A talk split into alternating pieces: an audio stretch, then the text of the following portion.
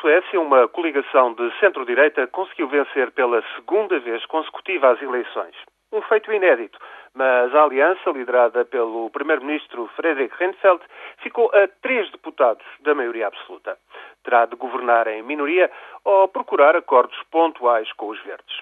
Os social-democratas, o partido tradicionalmente hegemónico, tiveram o pior resultado desde 1920.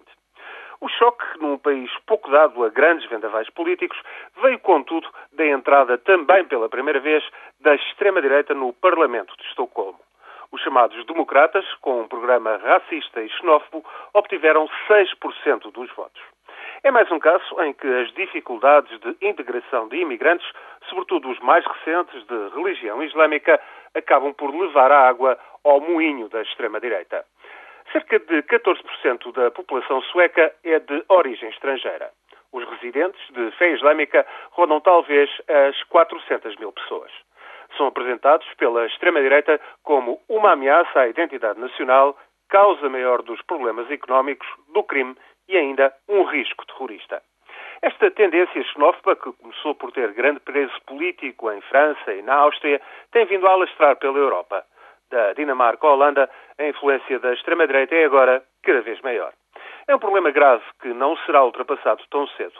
As sociedades europeias, à medida que envelhecem, tornam-se naturalmente mais conservadoras. Aumentam os receios quanto à presença de imigrantes, mesmo quando são necessários para sustentar a atividade económica. O envelhecimento das sociedades europeias tem ainda como resultado maiores dificuldades orçamentais para os sistemas de segurança social e de reformas.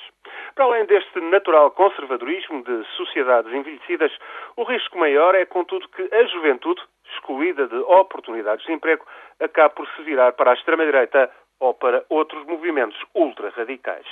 Já há alguns sinais disso, e esse é precisamente o maior perigo por toda a Europa.